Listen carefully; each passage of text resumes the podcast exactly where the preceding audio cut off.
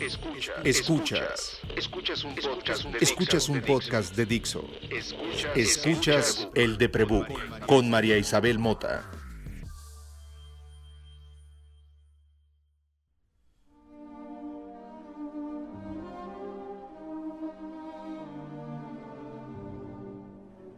Hola, soy María Isabel Mota. Soy escritora. Trato de serlo todos los días. Me mantengo de hacer estrategia de contenido para social media. Vivo en la Ciudad de México con montones de gatos y un perro y estoy pasando cuarentena como he querido pasar toda mi vida, sin que me presionen por salir a la calle. No oculto mis diagnósticos.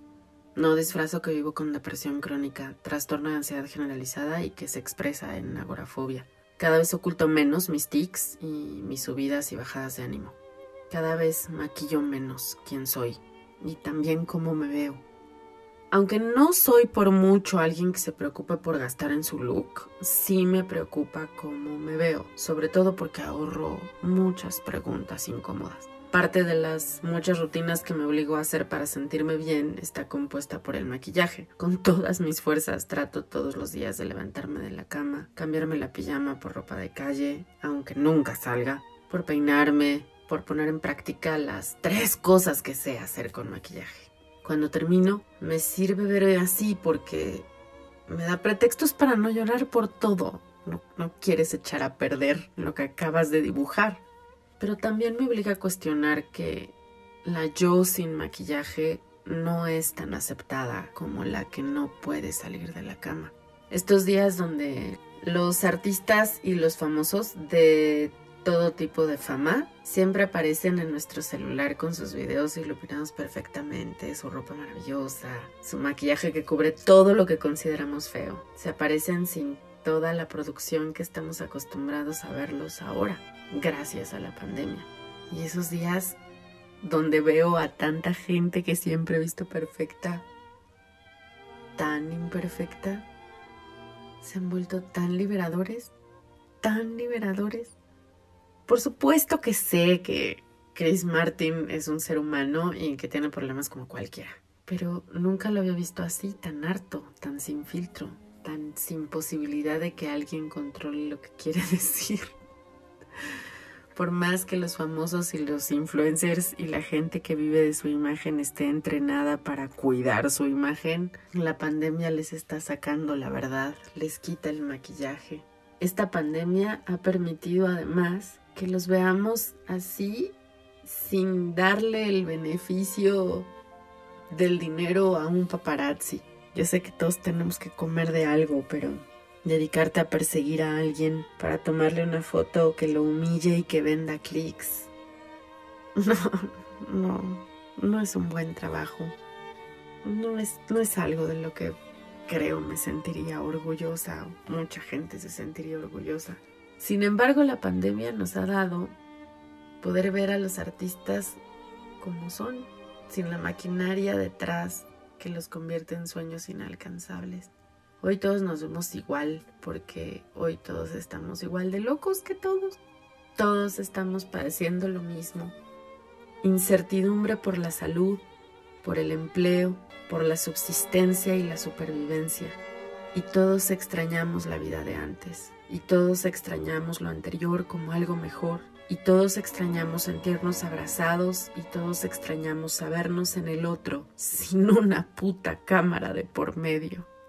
Hoy los famosos no se pueden editar, no pueden mantener su cool, están igual de tensos que nosotros. Y qué pinches bien se siente. Qué bien se siente ver que la gente que no puede ir al gimnasio tres horas al día está volviéndose loca porque sabe que puede perder ese cuerpo escultural. Y entonces nos enseñan cómo mantener algo parecido con lo que tenemos en casa, que es lo que la mayor parte tenemos, pero porque no hay lana para ir al gimnasio y además tener tres horas libres para ir qué bien se siente ver que ningún comediante puede solo en el escenario si no tiene quien le ayude a escribir y ensayar su monólogo y sin tener las reacciones del público para saber qué tono darle a tal o cual chiste, porque son igualitos a nosotros tratando de ser entretenidos con nuestros amigos.